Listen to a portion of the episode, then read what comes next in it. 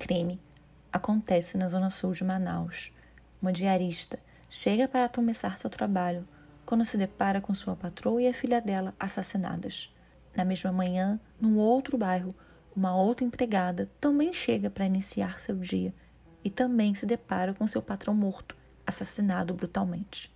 Crimes acontecendo simultaneamente é normal em qualquer cidade.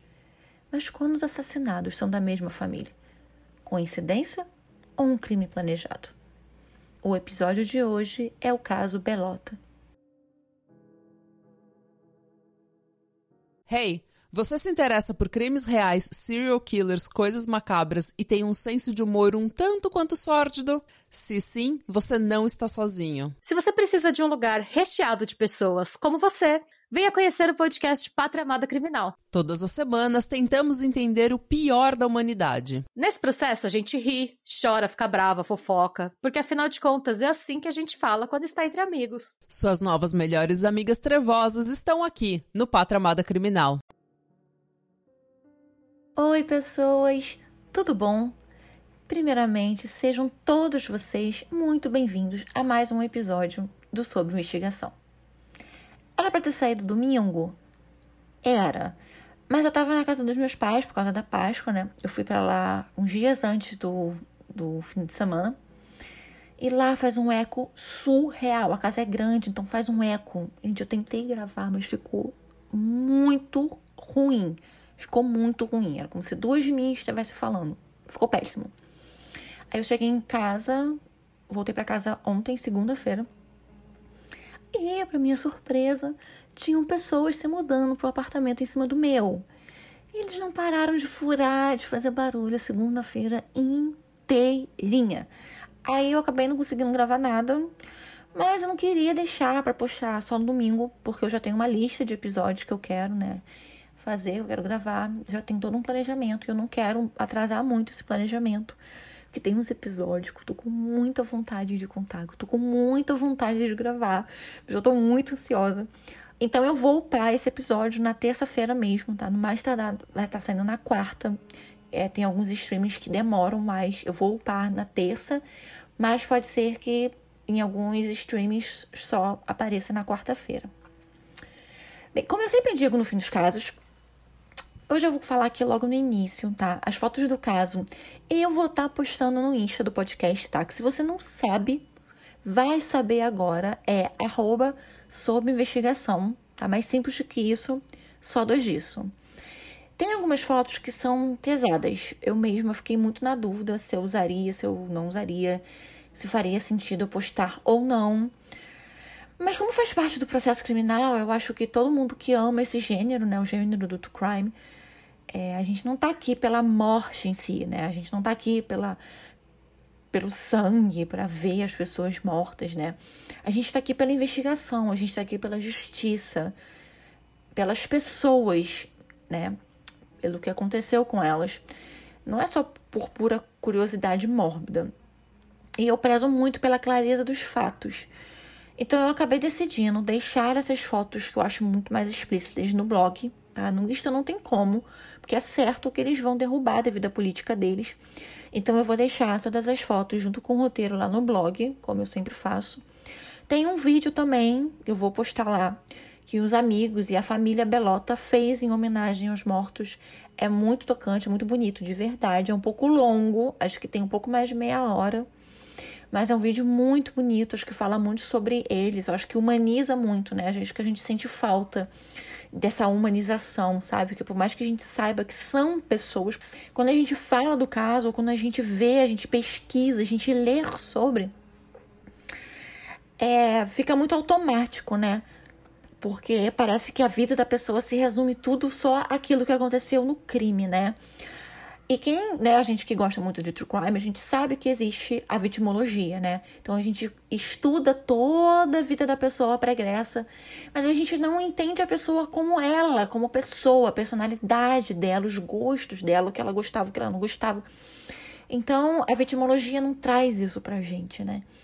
Então eu achei legal, apesar de longo, eu achei muito importante deixar esse vídeo lá para que quem queira né? Conhecer quem eram essas pessoas, o que, que elas gostavam, o que, que elas faziam, como elas eram em vida. Eu acho muito legal. Eu acho que é o tipo de coisa que o dia que acontecer comigo, porque infelizmente vai acontecer com todo mundo a morte, né? Não nesse tipo de crime brutal, mas a morte em si.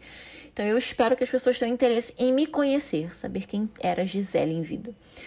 Então eu achei muito importante colocar isso lá, postar isso lá. Então, se vocês quiserem conhecer quem são essas pessoas realmente, vão lá e assistam o episódio, vale muito a pena. E por fim, mas não menos importante, estamos também no TikTok, no Twitter. Então, se você tiver de bobeira numa dessas redes, seja aprendendo uma receita nova ou uma dancinha, que é o que eu faço no TikTok. Então, vejo filme, vejo vídeo, gente, de, de, de podólogo. Meu Deus do céu, minha For You só tem isso tá? Eu preciso mudar o foco, meu nicho, que só passa isso. Ou você estiver comentando o Big Brother também, né, lá no Twitter, coisa que eu também faço muito. Me procura lá, tá? Coloca lá no pesquisar. Lá também é, das duas redes, também é arroba sob investigação, tá? É muito fácil. Gente, é muito fácil. É o nome do podcast. Não tem como errar, só, só existe eu, tá? O blog, tá? Eu vou deixar na descrição do episódio para vocês saberem direitinho aonde procurar. Agora bora pro caso, né? Bora pro caso? Então bora pro caso.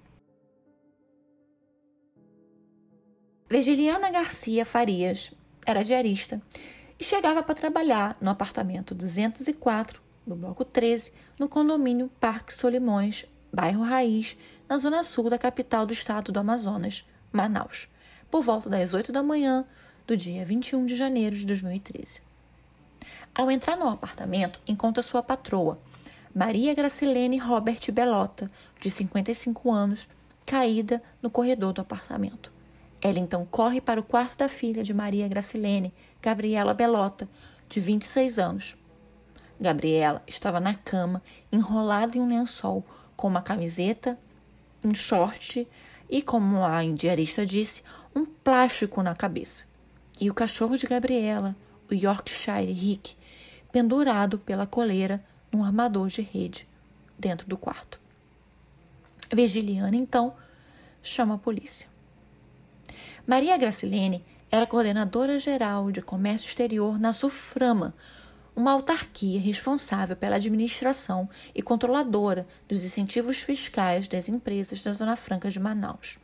Gabriela estudava na Universidade do Estado do Amazonas ela estava no último período de odontologia e tinha um blog com a amiga, a Carol Pedrosa, o Se Joga, onde ela escrevia sobre moda e era bastante conhecida na cidade, ela era bem famosinha.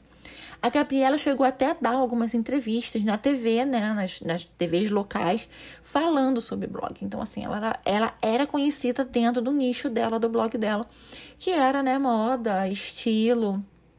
Então, ela era bem conhecida. O pai, Mário Belota, coronel da reserva do Corpo de Bombeiros, já estava separado há alguns anos de Maria Gracilene, já havia até casado novamente, tinha um filho na época de 11 anos, Henrique, desse casamento. Mas ele tinha uma ótima relação com a Maria Gracilene e com a Gabriela. Inclusive, durante minha pesquisa, eu até encontrei um, um vídeo que é, não, um vídeo não, acho, acho que foi num podcast é, foi no Fábrica de Crimes, inclusive, que elas falaram desse desse episódio, tá? Eu vou deixar, inclusive, depois vocês podem procurar aqui mesmo, tá? O Fábrica de Crimes, eles fizeram um episódio sobre esse caso, mas eu vou deixar linkado lá no blog também, na parte de fontes. É bem legal. E aí ela, elas contam, inclusive, que tem uma, teve uma viagem que a Maria Gracilene fez e que ela trouxe, inclusive, presentes pro Henrique, né? Pro, pro filho, né? Desse, dessa nova relação, desse novo casamento do Mário. Então, assim, eles tinham uma relação realmente muito boa. Eles eram super se davam bem e tal. A Gabriela também se dava muito bem com o pai dela, muito bem com o irmão, não tinha nenhum problema, zero problemas, tudo na paz. A polícia chega no apartamento encontra a mãe e filha com sinais de estrangulamento. A primeira suspeita da polícia seria latrocínio, que é um roubo seguido de morte. O sobrinho e primo das vítimas, o Jimmy, chega no local do crime muito abalado e aparentemente sob efeito de remédios. Rodrigo Moraes Alves, de 19 anos, vai até o apartamento procurando por Jimmy, alegando ser o namorado dele. quando a polícia, inclusive, já estava até lacrando o apartamento, né? Inclusive, o apartamento ficou fechado por uns quase 30 dias. Porém, um dos policiais civis que estavam ali na equipe de investigação observa que o Rodrigo estava com uns arranhões no pescoço e que esses arranhões pareciam ter sido feitos muito recentemente. Enquanto eles estavam no apartamento realizando a perícia, a investigação policial, né, a polícia recebe um outro chamado. Um outro assassinato havia acontecido no bairro São Raimundo, na zona oeste de Manaus. Maria Anésia Vitor de Amorim já trabalhava há oito anos como empregada doméstica na casa de Roberval Robert de Brito, de 63 anos, empresário do ramo de pesca. Chegando no apartamento para mais um dia de trabalho, que ela achava que seria um dia normal, Maria Anésia estranhou que o Roberval estivesse dormindo, porque ele geralmente ele acordava muito cedo. Ela chegava, ele já estava acordado. Então ela foi no quarto dele, bateu, bateu, bateu, e aí ninguém atendeu. Ela resolveu abrir a porta. Quando ela abre a porta, ela encontra ele de costas para cima, na cama, com as mãos amarradas para trás num, por, um, por um cinto, um corte na nuca e com sinais de estrangulamento no pescoço. Ela liga imediatamente para a polícia. Mas o que mais intriga nesses dois crimes, além de terem um modus operandi muito parecido, são que as duas vítimas, mãe e filha, eram irmã e sobrinha da terceira vítima. E foi aí que a polícia percebeu que os casos estavam conectados. Tanto o primeiro local de crime quanto o segundo não haviam sinais de arrombamento ou de entrada forçada. Então, isso já descartou a possibilidade de latrocínio do primeiro crime, que era o que a polícia estava imaginando que poderia ser. Porque ou as vítimas conheciam o assassino e deixaram ele entrar, ou ele tinha o livre acesso a ambas as residências. Lembra como comentei que logo pela manhã daquele dia, no dia 22, quando a polícia estava fazendo a perícia no apartamento, o sobrinho e o primo da Maria Gracilene da Gabriela apareceu lá e depois o namorado dele também apareceu? Lembram que eu contei que um dos policiais tinha desconfiado de umas marcas no pescoço do namorado? Então, o que eu não contei é de que Jimmy era a filha do Roberval. Ainda tentando entender o que poderia ter acontecido, a polícia leva tanto Jimmy quanto Rodrigo para a delegacia especializada em homicídios e sequestro. Até aí, para dar um depoimento, fazer, uma fazer umas perguntas, afinal de contas, o Jimmy era filho da segunda vítima e sobrinho né, e primo das primeiras. Após longas horas de interrogatório, o Rodrigo acaba confessando os crimes e entrega o nome de uma outra pessoa envolvida: Juan Pablo Bruno Cláudio Magalhães. Tanto Rodrigo quanto Juan confessam tudo. O Jimmy se recusa a confessar e ele nega, inclusive, saber alguma coisa que estava acontecendo. Em depoimento, o Rodrigo e o Juan dizem que foi Jimmy que planejou os crimes eles estavam conversando e entendendo como eles poderiam fazer há pelo menos três semanas antes do acontecido. A motivação do Jimmy seria a herança que ele receberia do pai, que a polícia avaliou aí que seria em torno de 200 mil reais. No dia seguinte, que é o dia 23 de janeiro, após ver tanto Rodrigo quanto Juan recebendo visita da família, apoio, o Jimmy percebeu que ele estava sozinho que não tinha ninguém por ele, ele ia ficar lá abandonado. E aí ele resolve confessar e ajudar a polícia no que eles perguntassem. Jimmy Robert de Queiroz Brito, de 33 anos, era publicitário, filho de Roberval e Sandra. E ele também tinha uma irmã, a Jamile, que na época dos crimes estava morando na Alemanha, casada com um alemão. Acho até que se tudo desse certo no plano que só na cabeça do Jimmy funcionava, ela com certeza, se viesse ao Brasil ou estivesse no Brasil, né, no mesmo nesse período, ela ia ser a próxima na lista dele, a próxima a morrer. Bem, então vamos contar o crime de acordo com a confissão do Jimmy. A mãe de Jimmy, Sandra, tinha descoberto um câncer há um tempo atrás. E quem acolheu tanto a Sandra quanto o Jimmy foi a Maria Gracilene, ela abriu a casa dela para que a Sandra ficasse lá enquanto se tratava. Ela cuidou da Sandra durante a doença, mas infelizmente Oito meses antes do seu próprio assassinato, a Sandra morreu devido ao câncer. O Jimmy e a irmã ficaram morando na casa de Gracilene durante todo o processo da mãe, que durou uns seis meses. Depois do falecimento dela, a Jamile voltou para a Alemanha e o Jimmy continuou por um tempo morando com a tia e com a prima. Ele e a tia se davam muito bem. Ele e a prima também se davam. Era uma relação, pelo menos para Gabriela, de irmãos. O carinho que ela tinha por ele era de irmão mais velho, afinal ele era sete anos mais velho que ela. E a tia também gostava muito dele, a ponto de, mesmo depois dele ter ido embora, ela dá uma chave do apartamento para ele, para que ele pudesse ir lá e entrar quando ele quisesse. No dia 21 de janeiro, o Jimmy liga para casa da tia, querendo saber se alguém estaria em casa, porque ele tinha esquecido uma agenda lá e precisava daquela agenda. A Virgiliana atende e confirma que tinha gente em casa. A Gabriela estava em casa. Ele vai então até o condomínio no carro dele, um Gol Prata, com o Rodrigo e o Juan dentro do carro, um no banco da frente e o outro escondido deitado no banco de trás. Ele chega ali por volta das 5 e meia, mais ou menos. A Gabriela estava em casa, né? Então ela abriu a porta para ele e foi pro quarto dela, deixou ele à vontade na casa procurando tal agenda. Ele diz para a prima que não encontrou a agenda e perguntou se ela podia, se ele podia né, levar o Rick, o cachorro dela, pela qual ela, ela era apaixonadíssima. A gente vocês não tem noção de quanta foto ela tem com o Rick. Ela era muito apaixonada, realmente era o filho dela, assim, ela tinha uma paixão por ele. E aí ele pergunta se ele pode, posso levar o Rick, né, para dar um passeio, e ela diz que tudo bem, pode ir. Dar um passeio ali pelo condomínio. Ela deixou. Ele saiu com o Rick. Aproveitando que ele tinha saído, ele foi até o carro dele, lembra? Os dois, o Juan e o Rodrigo, estavam escondidos dentro do carro. Então ele vai até o carro, entrega a chave do apartamento para o Rodrigo e manda ele e o Juan irem lá assassinar a Gabriela. O Rodrigo abre a porta, a Gabriela reconhece ele, porque o Rodrigo já tinha ido lá diversas vezes, porque ele era namorado do Jimmy. Então ela corre pro quarto dela para tentar se salvar. Ela acha estranho o jeito que ele entra, né? E aí o Rodrigo vai atrás dela, enquanto o Juan fica num outro cômodo. O Rodrigo ataca a usando uma película de isso filme, aqueles de carro, de botar também em prancha, para asfixiá-la. Ela tentando né, se defender, ela acaba arranhando todo o pescoço do Rodrigo. Ele pega então um estilete e dá um corte na garganta da Gabriela. Eles estavam com uma faca e com uma arma, mas como ainda era muito cedo, ele achou melhor é, deixar, tentar é, assassinar ela, né, cortar a garganta com estilete para não fazer muito barulho e não chamar a atenção de ninguém. O Rodrigo então enrola o corpo dela no lençol da própria cama. A Maria Gracilene estava num trabalho, então os três resolveram esperar por ela dentro do apartamento.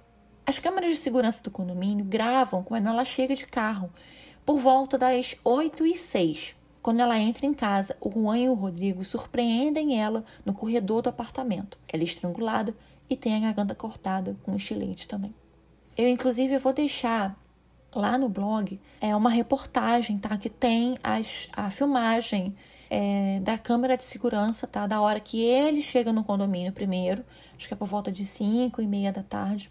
Quando, e aí depois quando a Maria Gracilene chega, tá? Eu vou deixar o link Vou deixar o videozinho com o link da entrevista, tudo é, lá no blog para vocês assistirem. Tem um horário direitinho. O Rick, né, o cachorrinho Yorkshire, começou a latir muito. Então Jimmy manda o Rodrigo matar o cachorro. Ele então usa a coleira para enforcar o cachorrinho no gancho da rede que ficava no quarto da Gabriela. É muito triste, gente. Acho que foi a parte que, que eu mais fiquei chocada fico muito chocada. Eu deixei a foto, né, lá no, no blog, como eu falei. Mas eu confesso que foi difícil. É, é de uma crueldade, de uma falta de amor, de sentimento, sabe? Eu, eu, eu fiquei muito mal quando eu vi. Então, assim, eu já aviso que se for um gatilho para você, se te fizer mal, gente, nem, nem olha, sabe? Não olha. Não é, um, não é para mim. Eu fiquei mal pela situação, pelo totó. Gente, o cachorrinho. Ah, é, é horrível. É muito, muito, muito, muito triste. Então eu digo, se for um gatilho para você, se você já sabe que você vai se sentir mal, não, nem olha. Nem veja, porque é realmente muito, muito triste, assim, o que, o que eles fizeram. São, é coisa de, de dois monstros, entendeu? São monstros, não são pessoas, não são seres humanos, são outra coisa que a gente não consegue achar um nome. Fazer isso com um, um cachorrinho indefeso, um Yorkshire, gente, pequenininho. Tem noção? Vocês não têm noção. Horrível, horrível. Bem, o Rodrigo sai do condomínio dirigindo o Gol Prata dele, enquanto Jimmy e Juan vão no carro da Gabriela, um Fiesta vermelho. Os três saem dali direto para um motel, o Motel Beija-Flor. Ficava ali perto do condomínio. Eles tomam um banho e trocam de roupa, né? Porque afinal de contas a roupa deles estava toda ensanguentada. Então eles acharam melhor trocar de roupa. O Jimmy sai do motel com o Gol Prata e troca para um outro carro, Montana Preto, antes deles irem cumprir a última parte do plano sórdido deles. Eles ficam no motel até quase duas horas da manhã, esperando a hora deles irem até a casa do pai do Jimmy, o Roberval. Então aqui você vê, a gente consegue perceber o tamanho da crueldade, assim, porque se a gente tinha alguma dúvida que depois deles matarem as duas da maneira que eles mataram, fazerem essa crueldade com o Rick, se eles tinham alguma humanidade dentro deles, aqui você percebe que não tem.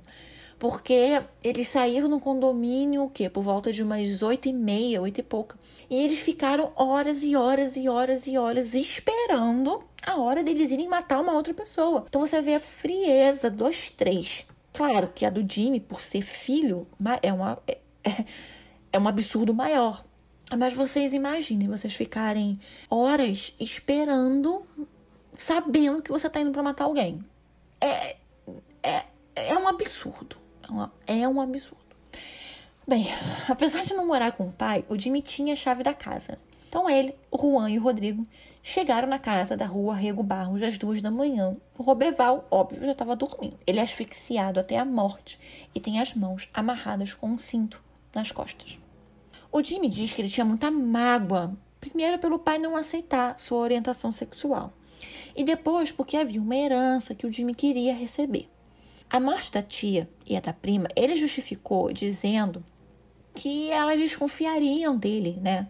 assim que elas soubessem da morte do Romerval, era, seria a primeira pessoa que ela, a primeira pessoa que elas desconfiariam. E com a morte dele, elas também teriam direito a tal herança. Então ele achou melhor matá-las primeiro. Eu, particularmente, eu acho que não é algo que para mim faz nenhum sentido. Claro, ele é uma pessoa louca. Então, óbvio que não faz sentido, porque né, não tem como pessoas normais acharem sentido numa, com a pessoa dessa pensa. Mas, primeiro assim, a tia dele ajudou muito, tanto ele quanto a mãe dele, sem nem ser obrigação dela. Porque quando a Sandra foi diagnosticada com câncer, ela já estava separada do Roberval. Então a Maria Graceline ajudou por amizade, por carinho, não é porque era a cunhada dela. E ela aceitava o Jimmy como ele era, acolhia ele, acolhia o Rodrigo, acolhia o relacionamento deles. Ela ficou com ele meses na casa dela, ela confiava nele sabe? Acho que o mais terrível, absurdo disso tudo é ele ter coragem de mandar assassinar alguém que o ajudou tanto. Né? Ele tinha, ele tinha tanta mágoa assim do pai por não aceitar a orientação sexual dele, por não aceitar o que ele era.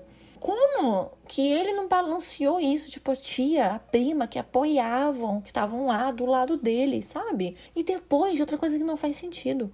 A Gabriela, a Maria Gracilene e o Roberval não eram os únicos membros da família. A família é grande, sabe?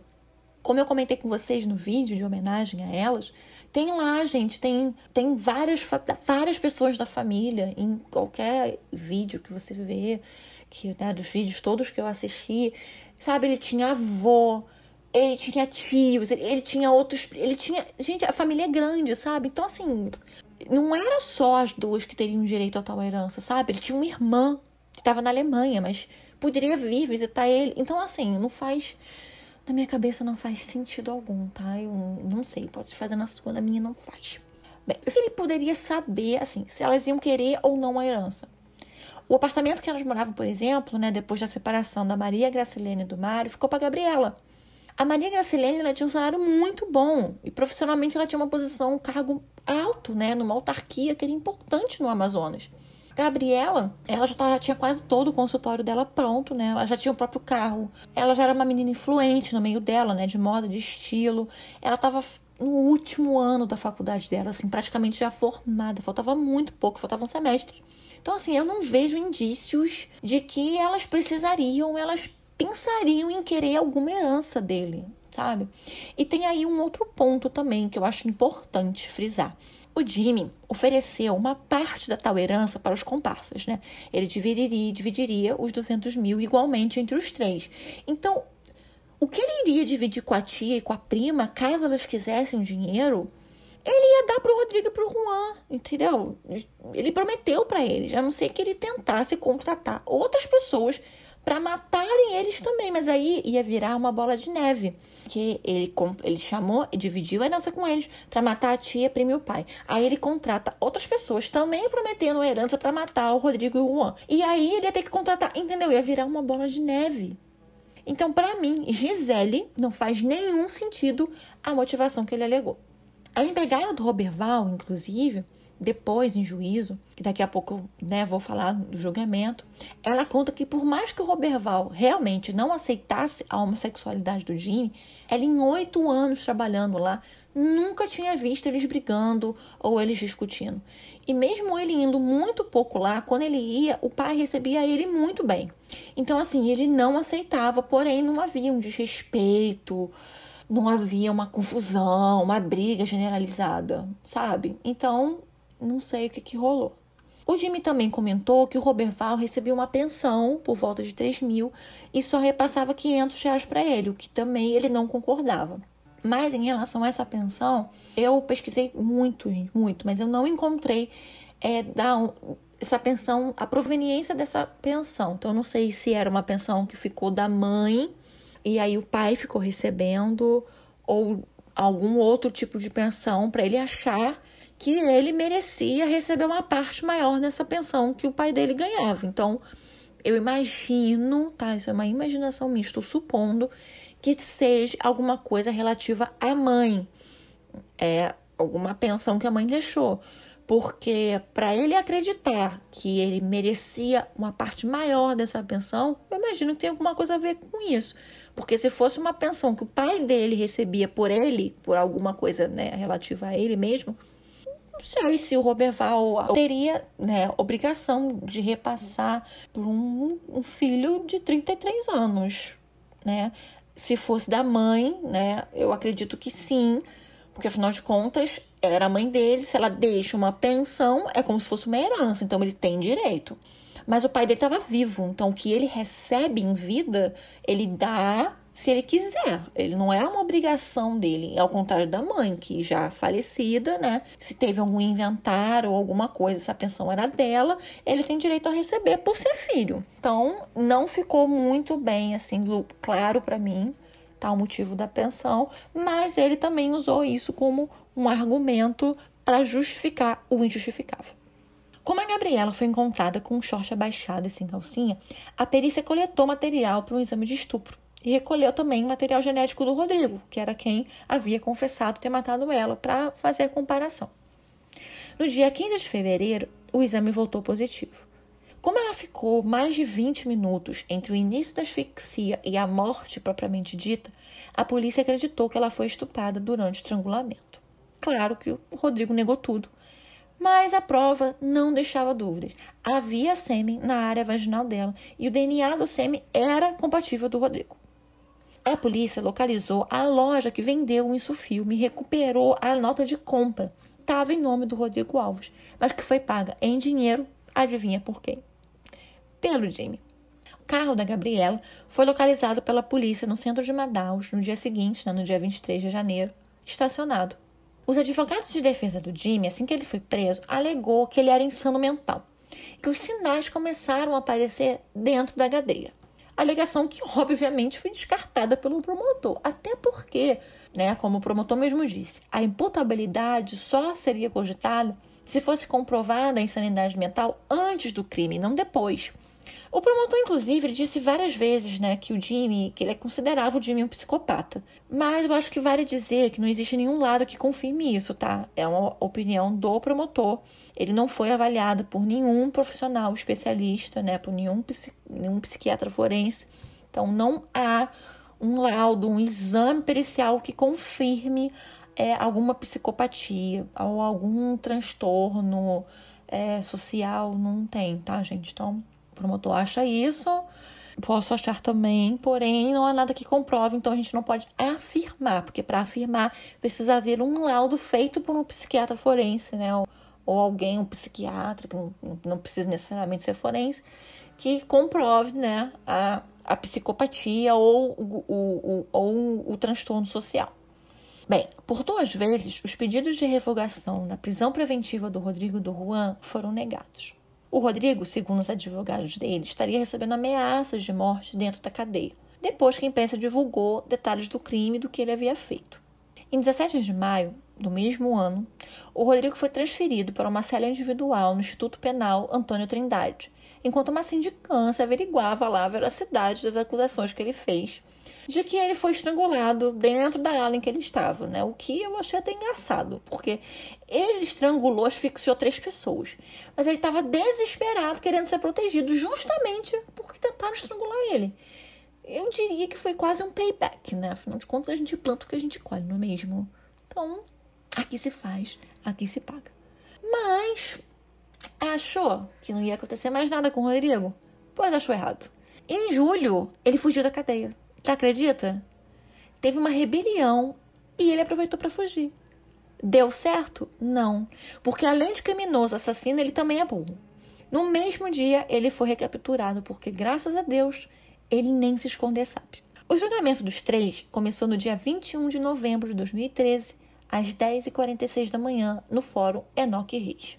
A defesa do Jimmy pede logo no início da sessão o desmembramento do processo por não terem tido acesso a provas juntadas aos autos, como DVDs, uns pendrives, um HD. E aí o Ministério Público contesta. E o que a juíza faz? Juíza marota essa. Ela então diz que pode tirar tudo do processo, todas as provas que eles citaram que eles não tinham tido acesso, pronto, acabou. Foram retiradas do processo, bora continuar. Então pode esquecer, gente, olha, por favor, não considerem, tá bom? Esqueçam todas essas provas. Pode tirar. Mas você acha que os advogados estavam vencidos? Não. Eles mesmo assim continuaram alegando o que eles chamaram de cerceamento da defesa. E aí, vendo que naquilo ali não ia dar em nada, resolveram renunciar à defesa. Aí a juíza, marota, como eu já disse, nomeia o defensor público pro Jimmy. E aí ele recusa. Por quê? Porque, óbvio, ele queria que desse tudo errado, afinal de contas, né? Mas a juíza, eu já falei que ela é muito marota, então ela nomeia outro defensor público. Mas aí esse segundo não podia mais ser recusado. Então, para a felicidade geral de quem estava no fórum, para a felicidade da família e para a tristeza do Jimmy, o julgamento continuou. O promotor do caso, o Fábio Monteiro, arrolou nove testemunhas de acusação, entre elas o policial civil Marcelo Saturnino, que foi um dos primeiros a chegar no local e que foi quem desconfiou das marcas no Rodrigo né, e da ligação entre os dois locais de crime. A Maria Nésia, que era empregada do Roberval, né, que encontrou o corpo dele, e a Virgiliana, né, a diarista Maria Gracilene, que encontrou as duas, mãe e filhas mortas. E ele também arrolou o pai do Rodrigo, que mesmo respondendo judicialmente por maus tratos a um outro filho, foi testemunhar a si mesmo. Segundo ele, o Rodrigo andava muito deslumbrado com os presentes que estava recebendo do Jimmy, com as promessas de viagem à Europa e carros e não sei o que. Então, o menino era novinho, né? Ficou bem, ficou bobo com aquele tanto de dinheiro que estava sendo prometido para ele. No meio do julgamento, obviamente, em mais uma tentativa de anular tudo, o Jimmy resolveu dizer que ele não foi o mentor do crime sozinho. Ele acusa Olga Matos, a esposa do seu avô, Benjamin Brito, o pai da Maria Gracilene do Roberval, de ser a real idealizadora dos crimes.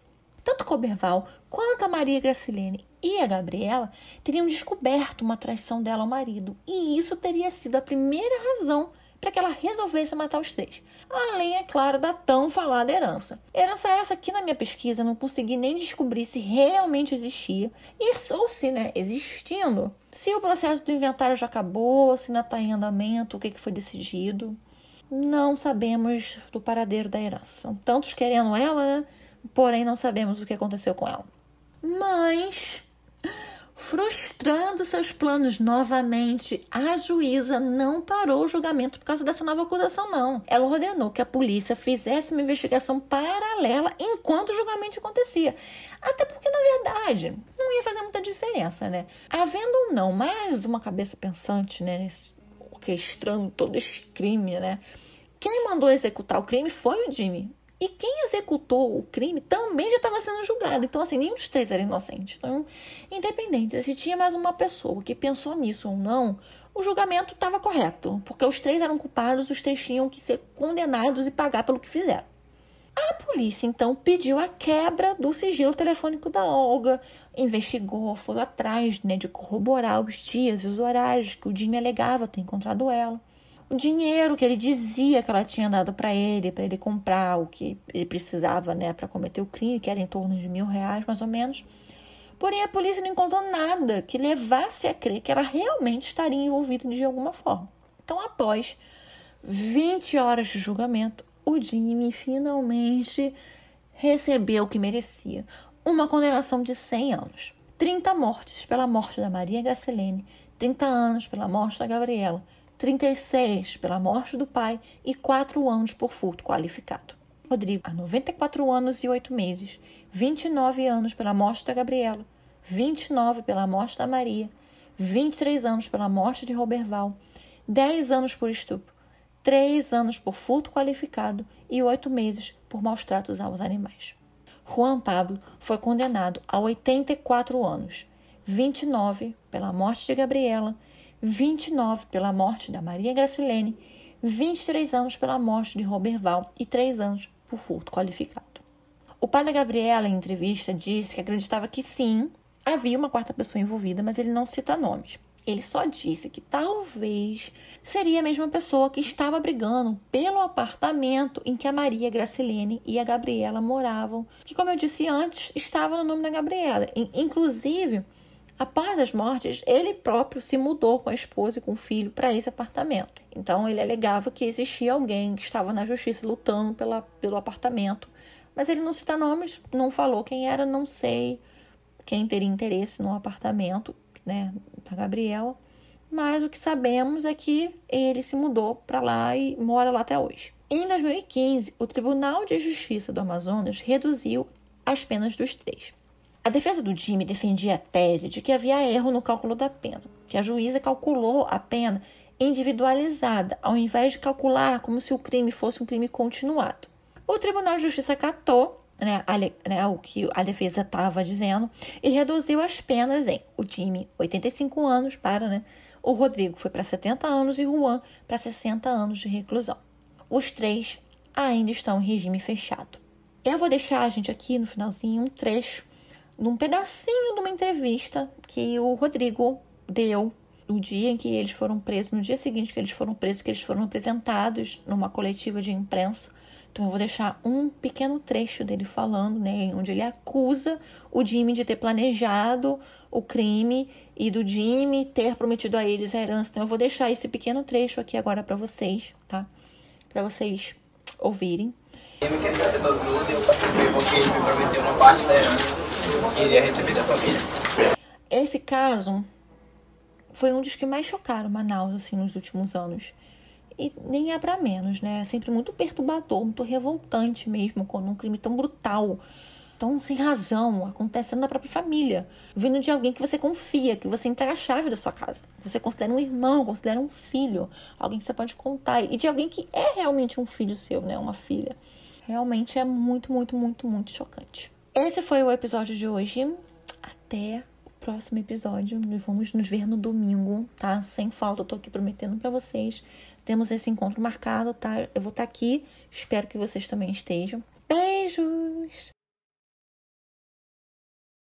Hey! Você se interessa por crimes reais, serial killers, coisas macabras e tem um senso de humor um tanto quanto sórdido? Se sim, você não está sozinho. Se você precisa de um lugar recheado de pessoas como você, venha conhecer o podcast Pátria Amada Criminal. Todas as semanas tentamos entender o pior da humanidade. Nesse processo a gente ri, chora, fica brava, fofoca, porque afinal de contas é assim que a gente fala quando está entre amigos. Suas novas melhores amigas trevosas estão aqui no Pátria Amada Criminal.